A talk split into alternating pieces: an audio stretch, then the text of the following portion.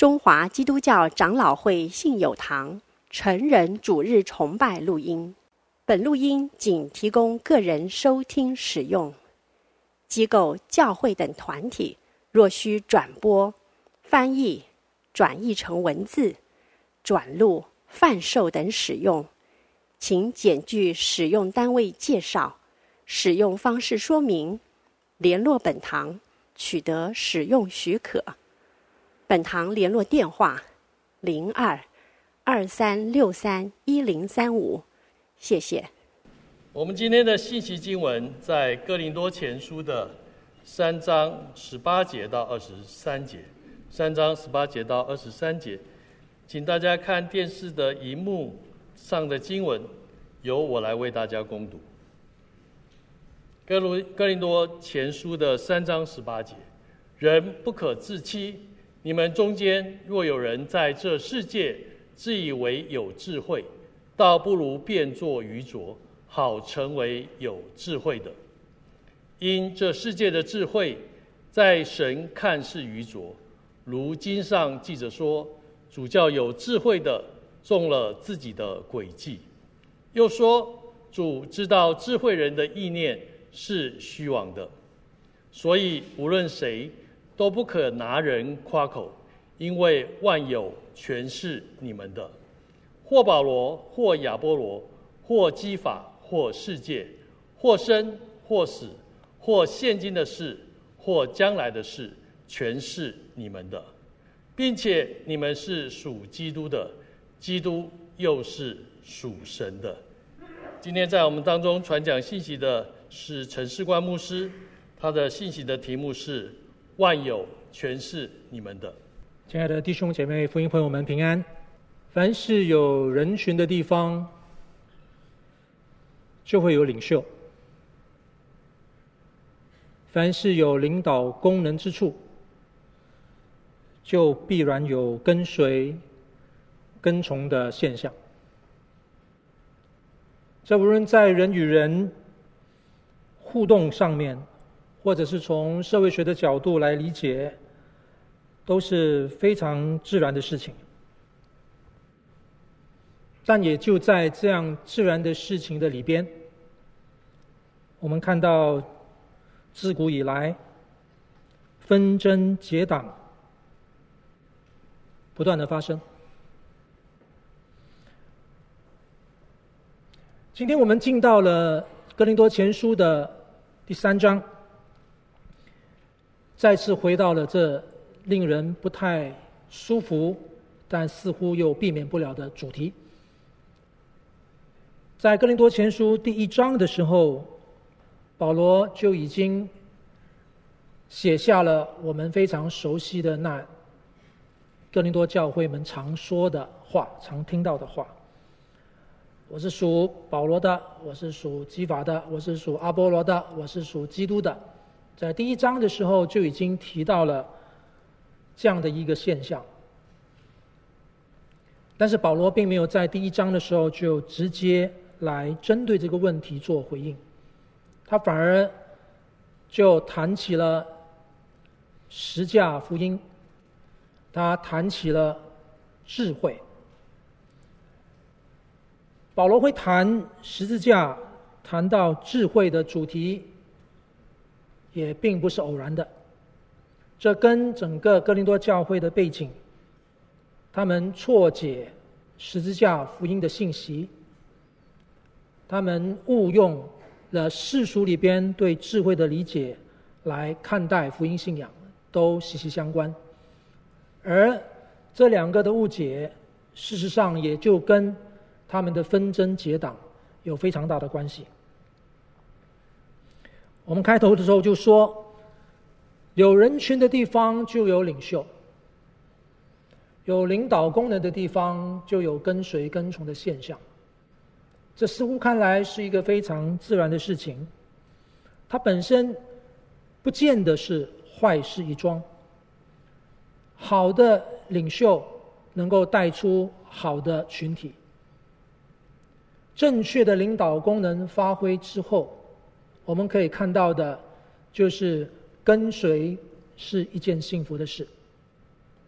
这可以发生在小到我们的原生家庭，可以在你跟我日常的经验的里边，展现在我们的学校、我们的职场。当然，它也可以大至于一个国家、一个社会。所以，领袖跟群众、领导以及被领导，看样子本身不是什么坏事。但是，为什么在这看来不是坏事的里面，我们却常常也会遇到了令我们不快、令我们觉得痛苦，甚至让我们痛不欲生的这种权争？纷争、斗争、结党的事情呢？可能我们会觉得，那这种情况出现有太多太多的原因了。我们可以诉诸于呃这个领导学、组织学，呃，我们可以诉诸于很很多各种各样的研究去做探讨。但看样子圣经里边也给我们蛮清晰的一个回应：人的自我尊大。人信不过上帝，人也太过于高估自己，人轻忽于上帝的交互、交付、交代，等等这些的因素，都可以是造成纷争跟结党的情况。小至于两个人之间是争，二十个人之间就变成党了，每每不断的发生在我们中间。如果宇宙中真的要去推选谁是最优秀的领袖的时候，大概我们可以说，耶稣基督应该当仁不让。这位道成肉身的基督，他应该是最能够带出最优秀的团队，他应该是最好的领袖，跟从他的人应该是能够得到最深的幸福。但是事实不然。你跟我都知道，在门徒之中也发生了在哥林多教会所发生的类似的事情。我为了想帮助大家在进入今天哥林多前书第三章的经文之前，有一个对我们而言更贴切、更直接的一个感受，我请大家复习一下，在耶稣基督的十二门徒中间发生了什么事。我请同工帮我放一下投影片，给大家看一看。啊，很抱歉哈，因为我其实这个崇拜部这边有一个啊模板，我们的投影应该制作的时候要注意到那个那个地那个位置哈。但是因为名单太长太长了，所以我就占用了整个电视屏幕的全版。但很有可能各位你看到我背后的就看不到了啊。各位在新约圣经里边。耶稣基督的门徒名单曾经出现过四次，啊，第一次在马太福音第十章，第二次在马可福音的第三章，第三次在路加福音的第六章，第四次在使徒行传的第一章。这四次的里边，很显然是出自三个作者，马太跟马可分别列下了他们对十二门徒的名单，路加。我们知道，路加福音是他的前传，《使徒行传》是路加的后传，哈。所以，路加在路加福音第六章列下了使徒的十二个名字，啊。他到了《使徒行传》第一章，他也列出了这个名单，只不过这时候的《使徒行传》的名单上就落掉了卖主的加略人犹大，啊，犹大的名字就不在上面了。各位，我邀请你注意的就是这三个作者。分别列出的四个名单，显然的，他们名字的排序哈，会有不一样的地方。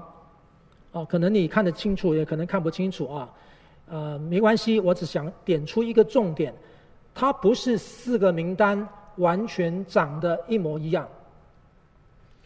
那四个名单有些名单不同，但是在名单不同之前，可能要邀请大家先看一下是，比如说。马太跟马可有一个名字叫做达太，我标红色的那个达太在下方。然后在路加的两份名单上面有雅各的儿子犹大。其实这两个名字呢，应该是同一个人啊，只是在马太、马可手手笔下呢称为马太，啊，对不起，达太，在路加的笔下里边称为雅各的儿子犹大啊，所以解经家告诉我们，这应该是同一个人。好，这个小观察之后呢，我邀请大家注意，比如说我举多马作为例子，多马在马太福音里边，他的排序一二三四五六七排第七，在马可福音他排第八，路加福音他排第八。在《使徒行传》，他排第六啊！你看他的排序不太一样哦，对不对？每个名单他的排序不太一样，但是不管怎么样排，不管怎么样的不同，你会注意到有一个很鲜明的共同点。鲜明的共同点就是我标黄色底色的这三位，他们都是第一位、第五位跟第九位。第一位。众所周知、鼎鼎大名的彼得，是使徒当中的所谓老大。哦，这个看样子，这个作为这个十二使徒使徒当中之首的这个位置呢，还蛮稳固的啊。然后呢，第五位的腓力，在四个名单当中都一样。第九个亚勒菲的儿子雅各。也在四个名单当中，都是排第九位。各位，这个观察帮助我们去做一个想象，很有可能，耶稣基督的十二个使徒是四个人，四个人一个小组的，所以他们当中其实是三个小组，然后呢，黄色底色的这三位就是这三个小组的个别的当小组长。这样可以理解啊，所以呢，你就注意到了，比如说以彼得的那一组来讲的话，它里面的成员哈，另外三个成员名字可以对调，不管你怎么调，调来调去呢，都不会调出他的小组之外，都是在他的小组之内。腓力的那个小组的底下的另外三个人，巴多罗买多马跟税利马太，不管怎么样名字更动，都不会更动出他的小组之外。啊，那下面亚勒菲的儿子雅各是第三组下面的名单，所以解经家这样的来分析、来推敲，耶稣基督的十二个门徒，其实是以四人一组的方式来进行他们之间的配搭，他们一起生活，一起服侍。亲爱的弟兄姊妹，我给各位看这个名单啊，我想要勾勒出一幅图画来。如果耶稣基督是最优秀的领袖啊，那看样子他带领的这个小组应该是最棒的小组。但我们也看到，这小组这十二个人，福音书一点都不忌讳的记载他们彼此间争论谁为大。各位，他们争论谁为大？你觉得他们是怎么个争论法呢？有的解经家说。很有可能，这个争论谁为大，它是发生在这三个小组之间。三个小组之间在争论谁为大，谁的组别比较重要，比较扛重责任，比较该多得奖赏，还是怎么样？但它也非常可能不一定只是在小组之间，它也应该是可以发生在同组之间。我们的第一组上面的比的那一组，事实上是两组的兄弟，啊，两组的兄弟，这两个家庭里面会不会他们内部里边也有张力呢？很难说啊。下面的腓力的组别的里边，是不是他们当中也有内部之间的斗争呢？也很难说。在底下亚拉菲的儿子雅各的小组有没有内部的斗争，也很难说。但是我要说的就是，事实上。门徒当中确实已经发生发生彼此争论谁为大的这种情况。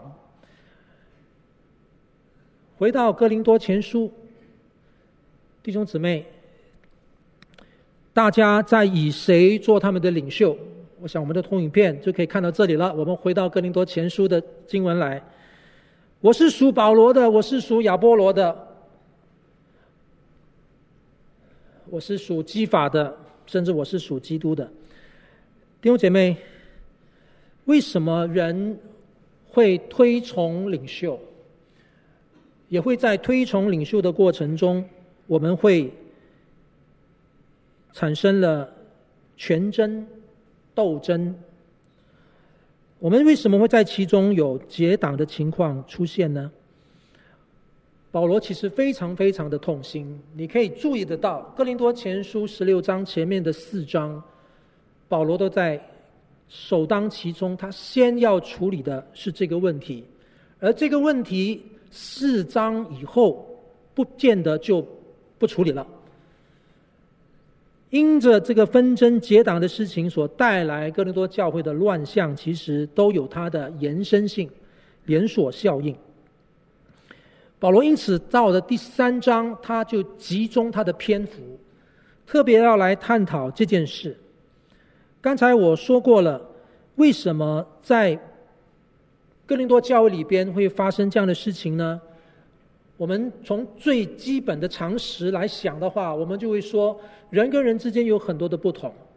哥林多教会、哥林多城市坐落在一个非常丰富、非常发达又非常多元的一个情景中，人口结构非常的多元。当然，在其中的教会也当然是反映出它的社会都会的形态。所以，教会当中可能有各色各样的人种，不管是犹太人、是希腊人、是罗马人。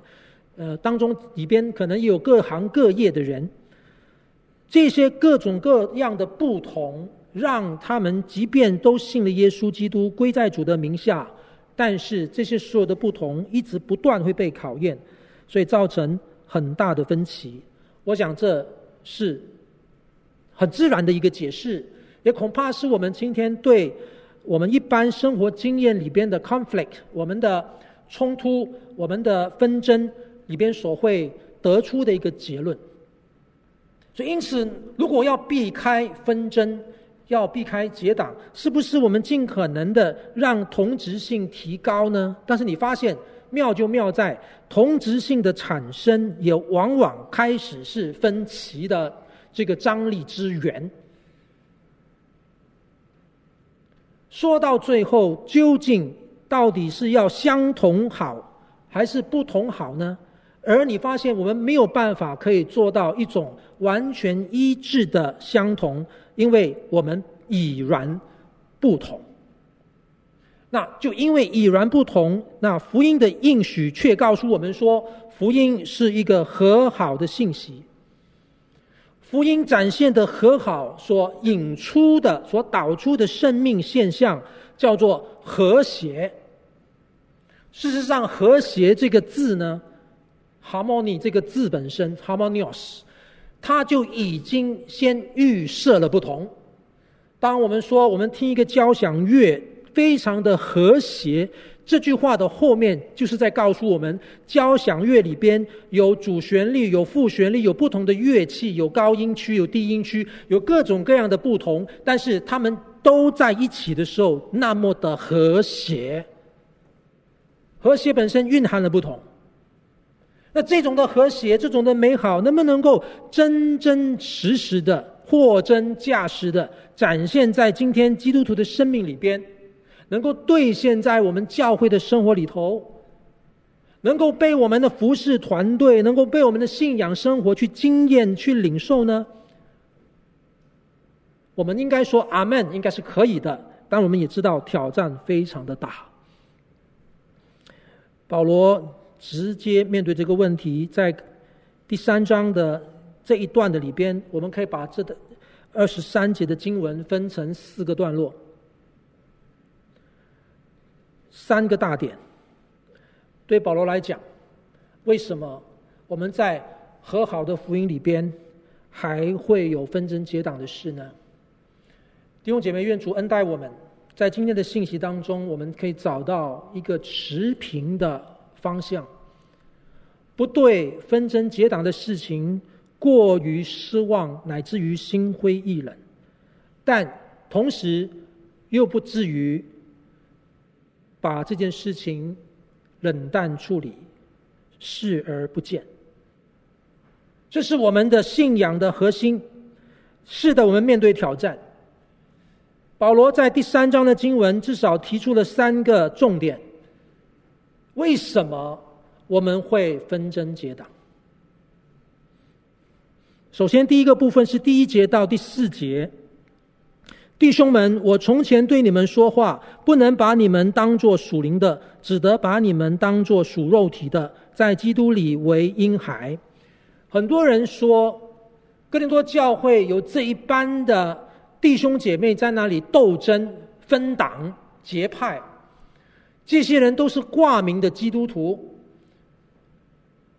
这恐怕不是哦。虽然保罗这里说到，我不能把你们当作属灵的，只能把你们当作属肉体的。什么叫做属肉体的？这个字眼算是一个很关键的字眼，但是在解释上需要多一点繁杂的程序。我今天就略过那个程序。我只想要提醒一件事情：没错，在保罗看来，保罗用了一句话，一个很矛盾的、心里很沉重的话。其实，亲爱的弟兄姊妹，每一个信耶稣基督、今天受洗归入主名下的人，如果不是圣灵的工作，谁会信主呢？如果不是圣灵的工作，谁会接受洗礼归入主的名下呢？保罗说过了，如果不是圣灵的工作，没有任何人会称耶稣基督是主。因此，只要今天你跟我是基督徒，我们在主基督里边，在主的教会里边彼此互为肢体，我们就是属灵的。属灵的这个意思是属乎圣灵的意思。明明你是信主的，你应该是属乎圣灵的，但是保罗说：“嗯，不好意思，我有一点辛苦，我面对你的时候有一点辛苦。”我不能把你当作是属乎圣灵的，我只能把把把你当作是属乎肉体的。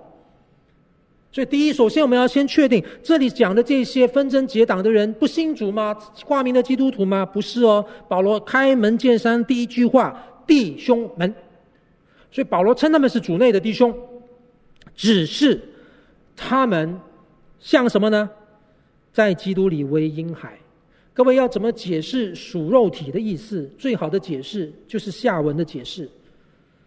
保罗之所以说我不把你看成是属灵的，你明明本来应该就是，但是你不是，你是属肉体的意思是你其实就是一个属灵的小 baby 一样。我用奶喂你们，没有用饭喂你们。那时你们不能够吃饭，不能吃干粮。那时是以前的事情。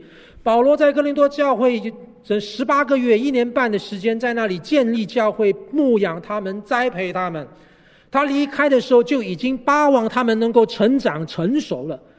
哪知当他写哥林多前书，他从格莱斯家里听到了这个消息，他们之间勾心斗角、纷争结党，那已经是三年后的事情了。保罗一年半离开他们的时候，已经期待他们成长成熟。三年以后，照理应该是更好一些，反而是这么糟糕，还是不能够吃干粮，像吃奶的婴孩一样。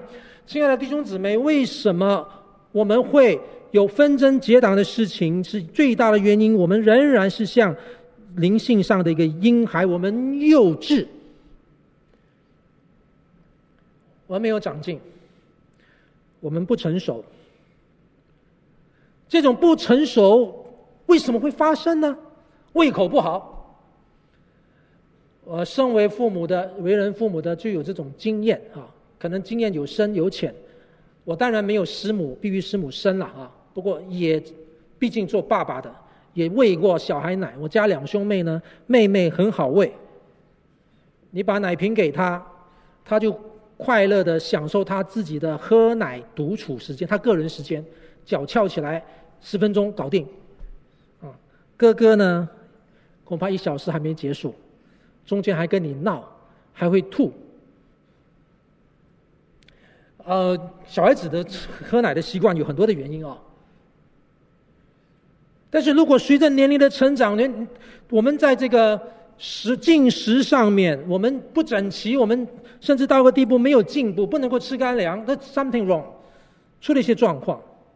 这个状况可能很多是内里的，可能是外在的。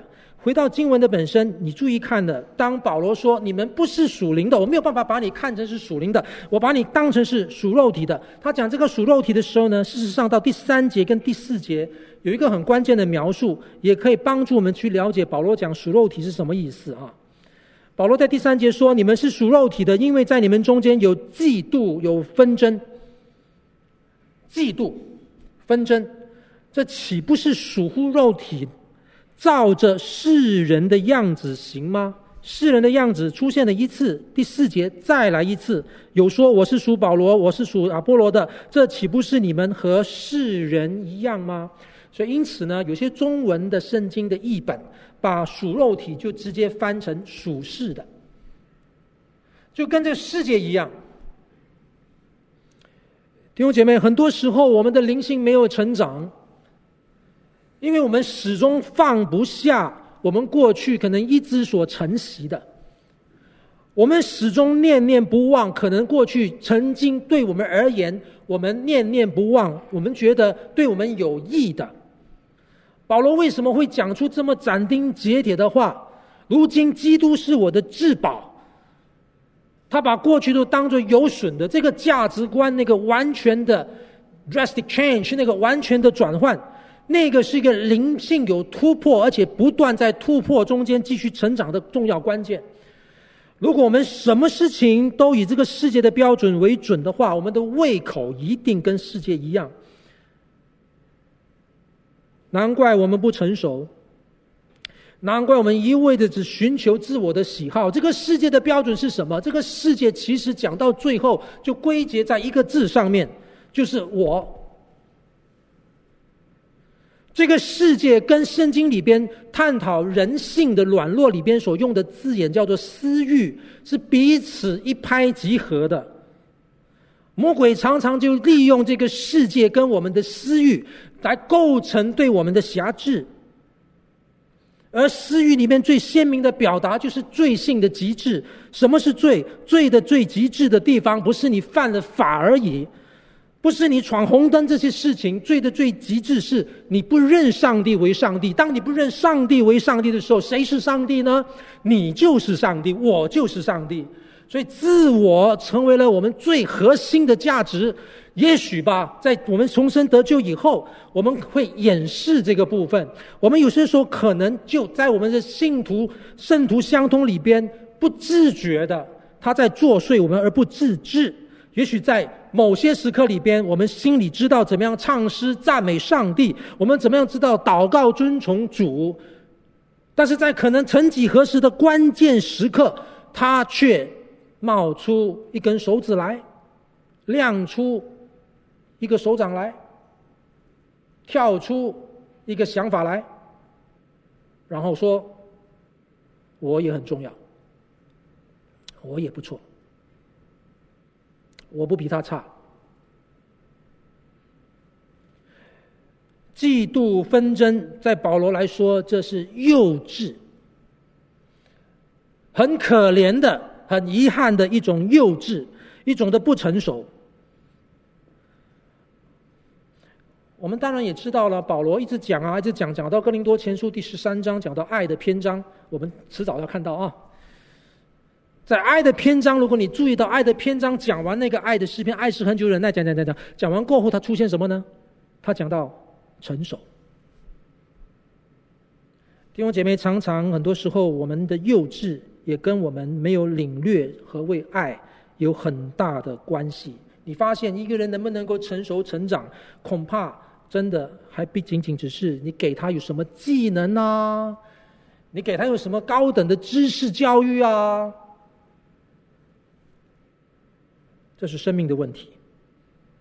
保罗很感慨，照理你们是属乎圣灵的，但是你们却属乎肉体。也因此，我们透过这个角度回过头来理解什么叫属灵呢？亲爱的弟兄姊妹，属灵不是口号，属灵不是头上有光圈。属灵的意思就是，你不断不断的会活在一个愿意被圣灵提醒、管制生命状态里面。以弗所书告诉我们说，不要叫圣灵担忧。一个不叫圣灵担忧的人，是一定尊重神以及神的话的人，因为圣灵来。叫我们明白进入他的真理，圣灵来教我们能够降服聆听神的话。属灵人是一个愿意被圣灵管制的人，属灵人是愿意让神的话在我们的心中有分量的人。神的话绝对不能够拿来被利用，神的话是我们聆听他、回应他的人。哥林多教会很遗憾的，也许这个世界的影响非常的大，他们就跟着世界走了。当然，保罗不止停在这里，保罗用这样的方式转过来责备他们的幼稚。到了第五节，进到这段经文的大段，从第五节一直到第十七节，保罗这里提出了一个很重要的观念：我们会纷争结党，因为第一，我们对十字架的道理有误解，我们错误的吸收。跟活出福音的方向。第二，我们对领袖的观念有误解，我们又把世界对领袖的理解放到了神的家里边。首先，回头说，什么叫做对十架的福音有误解呢？为什么在第一章？当保罗第一次说到从格莱斯那边他所知道的消息，教会里边有人就开始纷争结党了，说我是属保罗，我是属阿波罗，我属基法，我属基督。当他 address 他提到这件事的时候，他并没有立刻讲，他拖到第三章这里才讲。他当时没有立刻讲，他转去讲什么事情？他转去讲耶稣基督和他钉十字架，他转去讲到关于这个智慧。从他的讲论里边就已经显示出，更多教会之所以纷争结党，因为他们有错误的十字架的观念，他们对福音有错误的理解。什么叫错误的理解呢？透过他不断的强调智慧这件事情，我们可以反过来想，当时的哥林多教会的弟兄姊妹很有可能受了当时希罗世界、希腊文化、希腊哲学的影响，把智慧当成是一个高等的知识。把福音想象成，因为福音听起来，保罗也说了，在诗人眼中，他挺愚拙的，不是吗？怎么会有这种的方式来谈人的救赎呢？在古典的古典的希腊的思想的里边，人的整个的升华、灵性的升华，人的作为一个人的那个状态，很多时候是在你的这个。灵性的追求上，在一个神秘知识的寻求上面，让你能够超超越、超脱。再加上希腊里边有修辞学、辩论，他们里边可以展现一个人的知识是何等的丰富、何等的有力量。我尝试要说明的就是，在这段经文里边隐藏着一个观念，把原本的福音信息变成一种很华丽的东西。说的再白一点，就是把福音理解成是一个。一种成功的神学。如果福音是这个无往不利的，如果福音是那么华丽的，如果福音是那么的有面子的，那么体面的，这种的思想潜藏在许许多多哥林多教会弟兄姐妹的心中，你就可以想象他们活出来的实践，也因此是追求这种的实践。因此，他们追求的是哪个的领袖可能可以更。更华丽一些，哪些的领袖他们可能可以表现得更加的能够能够取宠一些，能够吸引更多的眼光一些？哪一些的领袖可能给我们感觉他更有 power？哪一些的领袖他们可能可以 perform，可以可以行出一些更伟大的神迹来？哪些的领袖他讲起道来像亚波罗一样，他滔滔不绝，他可以充满了各样的知识，随手拈来。如果福音是华丽，如果福音是这样的。这样的荣耀的话，他们背后里边的这些的纷争结党的那个背景就可以呼之欲出了。你这样了解福音，你当然会这样来实践；你将来期待福音，你就会这样来追求。这是对福音的这个错解。所以到了第十八节下面的第三段，我待会我们要谈到的，保罗讲到：人不可自欺，你们中间若有人在这世界自以为有智慧，倒不如变成愚拙。他又回到智慧的主题了。所以我们可以透过这一段里边看到，纷争结党跟我们怎么样理解福音有很大的关系。你来教会的时候，你对教会的期待是什么？各位弟兄姊妹，你对教会的期待是什么？最追根结底的，不是期待这个教堂，不是期待这个教会里边领袖的这个这个这个阵势，这个阵仗。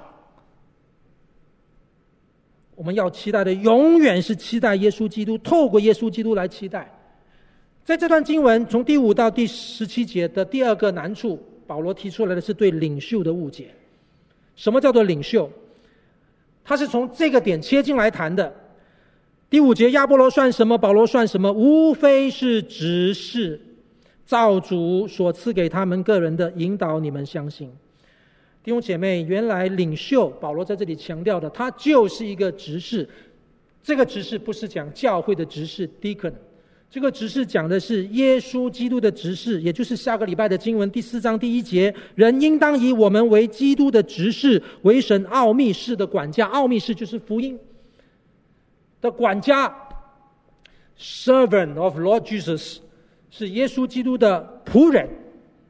领袖就是仆人，这个观念不是保罗发明的，早在耶稣基督面对十十二个使徒争论谁为大的时候，耶稣基督就讲过了。你们中间谁为首的，就要做众人的仆人。这是对领袖错误的认知。这个仆人是怎么一回事呢？这个仆人就是神量给他什么事，造主所赐给他们个人的。神量给你什么，你就做什么。那你做什么的那个目的是要引导你们相信。这是第五节讲的。什么叫引导你们相信呢？也就是下面保罗开始用栽种的比喻了。他用农作的比喻说：“我栽种，我浇灌，唯有神叫它生长。”这个你们相信过后重生之后，约翰福音的第一章第十二节说：“我们相信他接待耶稣基督，就是神的儿子了，我们就拥有神儿子的生命了，我们就会生长了。”那你拥有神儿子的生命，是为你施洗的牧师给你的吗？不是，是传福音叫叫你举手决志的那个牧师吗？也不是，是带你信主用誓那个誓律告诉你要信耶稣，带你祷告的那一个弟兄或者那个姐妹给你的吗？也不是啊，都不是。你的生命之所以能够成长，你是拥有那个生命，是因为神自己，他叫你生长了。那我保罗是干嘛的？我保罗可能是栽种，我可能是浇灌。但是真正教我们生长的是上帝。那我们是谁？我们仅仅只不过是仆人而已。我们是怎么样呢？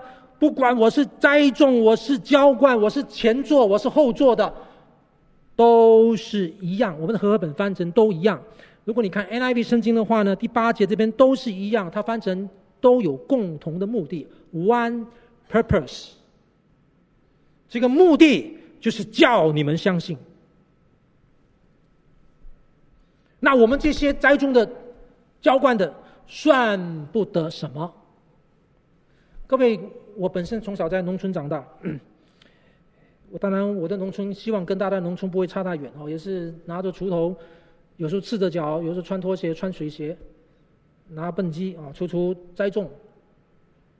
栽种也是我，拔草也是我，收割也是我，我都经历过这样的情况。但是有一个情况，应该大家可以想象得到。甚至在第一世纪的时候的那些农作的农夫们应该都知道，如果他哪一年有非常丰富的收成的话，他就会谢天谢地。许多农作不是一样吗？许多的渔农也不都一样吗？有丰收的时候，他们就去祭拜他们的农神，祭拜他们的这个自然神。连世俗的人都会知道，农作中间真正能够产生果效的不是你呀、当然，这个比喻的背后里边，我们看到保罗他强调一件事情，有一个共同的 purpose，我们都是神的仆人，要做成神要做成的事，而神要做成的事，坦白说，他不要我们做也可以的，但是他要我们做，然后让这个事情发生了。那如果是这样的话，我有什么了不起的呢？第九节是这一段的关键节，第九节要跨进下面一段，讲到建筑的比喻。因为我们是与神同工的，你们是神所耕种的田地，所建造的房屋。我们的和合本圣经里面呢，神的名字只出现两次，其实应该出现三次。他在本来的文字当中，我们是与神同工，表示说你跟我能够同工，是因为神。然后呢，你们是神所耕种的田地，这个田地之所以能够耕作，是因为神。然后呢？神所建造的房屋，它变成落掉，我们和合本少到一个神，在原文里面这里还有一个神。房屋能够被建造，是因为神。这一切，不管是童工、田地，或者是建筑物，都是因为神，也是为了神。神是这里最关键的主词。所以这段话，我们可以把它理解成保罗似乎有意要针对哥林多教会的那些信徒们讲话，那些说我是属保罗的，我是属雅各的。那保罗提醒他们，领袖只是仆人而已啊，只是仆人而已。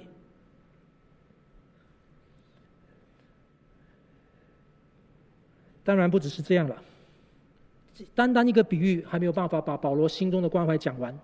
保罗就说了。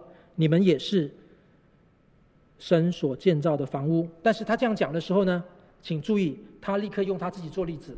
各位从第十一节一直到第十七节这一段在讲建筑的地方，我就化繁为简。保罗说：“我造神所给我的恩，好像一个聪明的工头，请注意哦，像一个聪明的工头。”保罗他是借力使力，哥林多教会里边一直在谈智慧。在谈谁比较 smart，在谈谁比较厉害，用世俗的眼光里边来歪曲了对福音的理解，把一个原本的和好的在受苦受难中间成就的复活信息讲成变成一个很华丽的东西，他们以为这个是聪明，这是一个智慧。保罗说：“我照着神所给我的恩，好像一个聪明的工头，此聪明非彼聪明。”这种聪明是怎么聪明呢？立好的根基，有别人在上面建造，只是个人要谨慎，怎么样在上面建造？到底这个建筑的比喻跟前面所讲那个农作的比喻，这两个比喻是不是都一样呢？他们有彼此呼应的地方，有共通之处，但是着力却有一点不太一样。前面里面讲到田地是弟兄姊妹教会，然后呢？亚波罗啊，或者是保罗，他们是耕作的人，是农夫。那农夫算不得什么？哎，那个栽种的，不管你是耕作栽种的，都算不得什么。最重要的是，叫农作生长的上帝，因为他是农作嘛，所以是有生命。但是，一来到建筑的比喻的时候呢，建筑没有生命。你发现他那个比喻的重点好像有点转移了。在前面农作的比喻的当中，农夫那个做工的哈、算不得什么；但是在建筑的比喻里面，这个建筑者很重要。他不再说算不得什么了，他说：“我是一个聪明的工头，我要怎么在上面建造呢？我要在立好的根基，就是耶稣基督立好的这个根基上面，好好的来建造。”除此之外，没有别的根基了。这个聪明的工头，他应当要首先确定那个根基是对的，所以这个根基是耶稣基督，很重要。这个建造者本身很重要。这个重要性展现在什么地方呢？有人用金银宝石，有人用草木和谐，在这个根基上面建造。哎。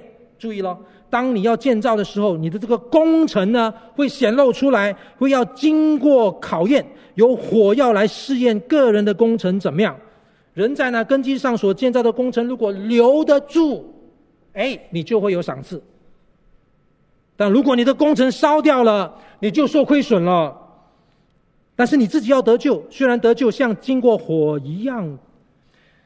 教会历史当中，就有人就根据这段经文，再加上一些次经啊，就这边就发明了所谓炼狱的教义。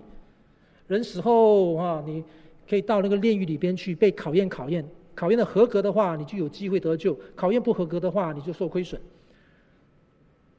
我们今天不用岔出去谈这个呃系统神学的议题，但是那个真的不是保罗在这里要讲的东西。那保罗这里到底要在讲什么？各位很多人就这样以为哈，这段经文呢。讲到这个工程的时候呢，他立刻就想到哦，OK，那就表示那些属肉体的基督徒，他们没有好好的建造，因为前面一开始的时候告诉我们，保罗说我不能把你们当做属灵的，我只能把你们当做属肉体的。好，你们这些属肉体的，就是这种表现了。你们在建造上面呢，就用了草木合接的这样的一个材料，所以经不起火的考验。然后呢，你们就会受亏损，你们就会被火烧。这样又是一个误会。因为前面一到四节讲到纷争结党，是因为我们灵性上的幼稚不成熟的时候，它是一个很鲜明的一个段落。到了下面这里讲到建筑作为一个比喻。对于领袖的认知这件事情要清楚。他讲这件事的时候呢，他没有再提前面那个属肉体的事情，都没有提。各位，你如果注意看这段经文哈，请注意了，是谁是谁被烧？我用这个话是误导你了。其实没有谁被烧，是什么被烧？是工程被烧。是谁的工程被烧？也不是上面那个属肉体的。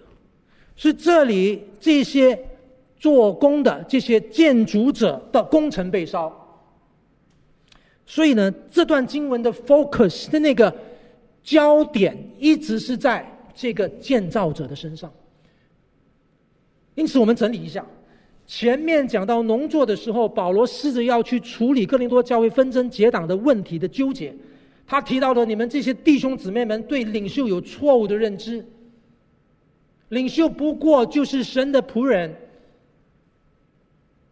讲完这个话，他好像话锋回来，针对领袖讲话。领袖们，你们谨慎哦，你们小心哦，你们的工程是什么工程呢？你有没有谨谨慎的在基督的这个根基上面建造呢？你用什么材料来建造呢？领袖们，请你小心了。你用的是草木和谐吗？你你你这个是经不起火考验的。什么是这个东西呢？弟兄姊妹，如果上面的目标，农作的目标是生长，农作的目标是让你们相信建筑的概念里边是要建立一个群体，所以才会到第十六节，岂不知你们是神的殿，神的灵住在你们中间吗？啊，对不起，和合本叫做神的灵住在你们里头吗？这节经文在讲的就是讲到教会啊。这个经文讲的跟哥林多前书第六章保罗再讲一次，岂不知你们的身体是圣灵的殿吗？两句话很相像，不同的地方在于，第六章讲的时候是针对道德的生活，我们的身体的神学观讲的，不要玷污你的身体。但是今天这段经文讲到，岂不知你们是神的殿的时候呢？请注意下面那句话：神的灵住在你们里头吗？其实更好的翻译跟理解，神的灵住在你们中间吗？住在我们中间，表示圣徒彼此之间，神的灵连接我们，住在我们中间，这是一个教会。许多教会的领袖们呐、你们是怎么建造的？如果你们建造的仅是表面的世俗的，你们的材料经不起考验的，不能够进到永恒中被考验的，仅仅是在这世界昙花一现的。火一烧就没了，这是什么？这是很多东西啊，弟兄姊妹。如果我们反反推回去更多教会的背景的话，如果他们这么强调华丽，我们看到他们彼此之间在恩赐上比赛，比谁厉害？犹太人是要神迹，希腊人是要智慧，比谁的知识更高，谁的知识更加神秘、更加难测、更加难懂、更加诡异。谁的神迹的那个能量更大，效益更大？谁的这个恩赐更加的凸显，更加能够吸引人？很多很多外在的事情，如果我们今天的服饰，我们今天在教会里边的生命，我们的福音的传扬，只是以这个为重的话，这恐怕经不起火的考验。领袖们，你们在干嘛？你们在汲汲营营。甚至到个地步，你们你们勾心斗角，你们到底在争什么？说的是每日要争取世上的灵魂，但事实上你到底在争什么呢？你的工程到底是什么啊？如果我们都说我们是在耶稣基督的根基上一起建造，好像是我们一起在台北信友堂一起要建造。我们不但有具体外在的三点零要建造，我们在灵性上我们要建造一个属神喜欢的教会。但很多时候说不定，究竟我们心中要建造的是什么？是你自己个人心中所想望的私欲，是你自己个人心中所想望的成就，是我们当中里面一直认为的门面吗？是我们当中里面一直认为的成就感吗？到底领袖们，你要建造什么？如果第十七节，有人毁坏神的殿，神必要毁坏那人。各位，这句话非常的沉重啊！上帝对每一个建造上帝家的人，对教会每一个领袖说这句话：如果你毁坏神的殿，你怎么样毁坏神的殿呢？因为你没有谨慎建造，你内心最深处是你自己。如果我内心里边一天到晚想的是我的颜面，想的是我的名声，想的是我的利益等等之类，不管怎么样，如果我们真的没有谨慎的在上面建造的话，这是神的教会的亏损，也是我们的亏损。这是这段经文的关怀。因此，到了第十八节，人不可自欺。你们中间若有人在这世界自以为有智慧，倒不如变作愚拙，好成为有智慧的。因为这世界的智慧在神看是愚拙的。如经上记着说：“主教有智慧的中了自己的诡计。”各位，中了自己的诡计，也往往是旧约里边对犯罪的人的一个描写。诗篇里边很多咒诅诗也是这样写的。如果我们心中自以为大，自以为是。不可一世。第二十节说：“主知道智慧人的意念是虚妄的。”各位，这个是吊诡的讲法。这里讲的智慧，是人间的智慧，是自以为是的聪明。所以保罗说：“所以无论谁都不可拿人夸口，因为万有全是你们的。”各位，保罗到来到这里，他突然间来一个急转弯，很有意思啊。哥林多教会不是一天到晚在说我是属保罗的，我是属基法的，我是属阿波罗的。弟兄姐妹，保罗这里在暗示我们一件事情：为什么我们会分争结党？刚才我们说过了，分争结党跟自我、跟自尊、跟自己的利益很大关系。讲白了，就是跟自己没有安全感很大关系。我们巴不得我们有更多的安全感，我们巴不得我们能更加被肯定，我们巴不得我们可以被人被认可，我们巴不得我们可以更加能够获得利益。所以呢，我们只好去寻找那个我们觉得可以获得安全感的对象。我们发觉我们找某个人，因为某个人有一定的被认可的价值，我们可以依附于他。我们某个人他可能有更高的能力，我们可以求助于他，乃至于我可以被发现，我可以被启用，或者是说我可以被看见，我可以被发掘，我可以被。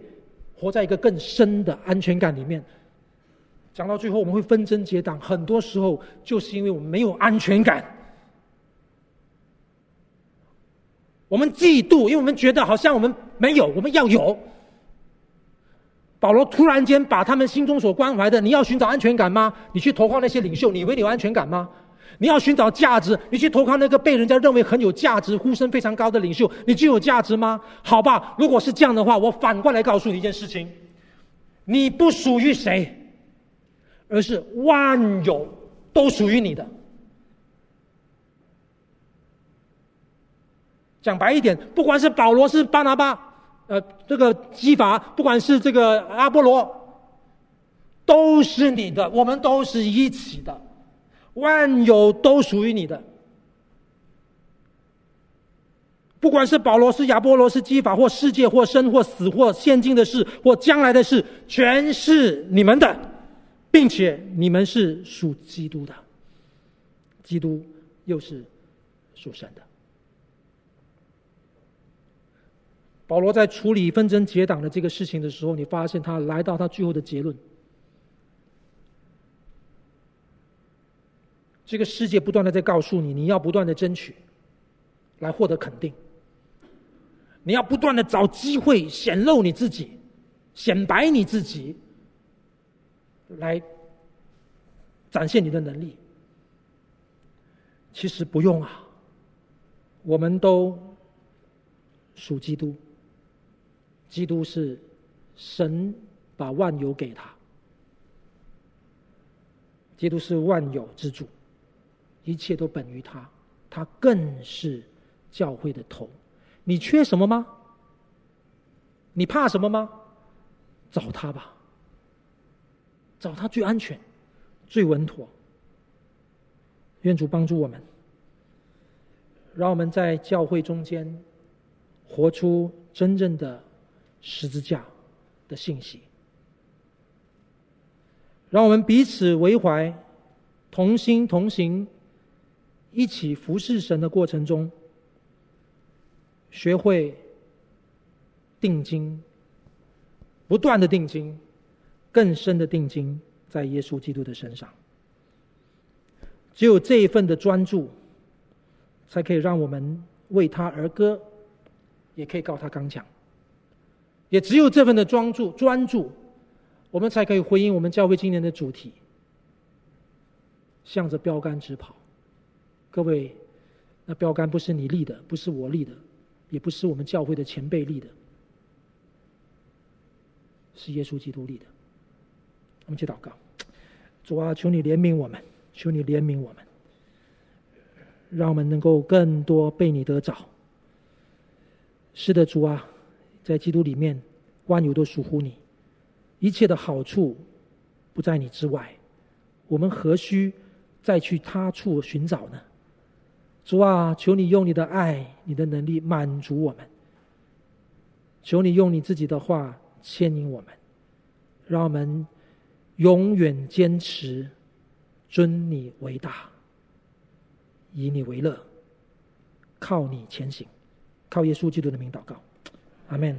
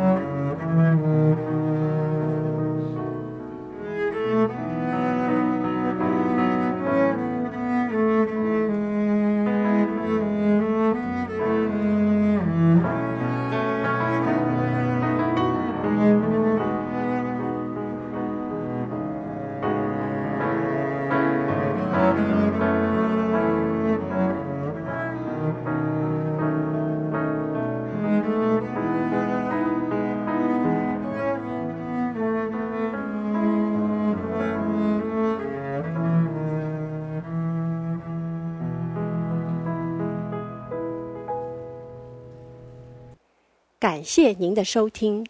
若需进一步详细资讯，请上本堂网站：www 点 hfpchurch 点 org 点 tw。本堂地址：台北市罗斯福路三段两百六十九巷五号。谢谢。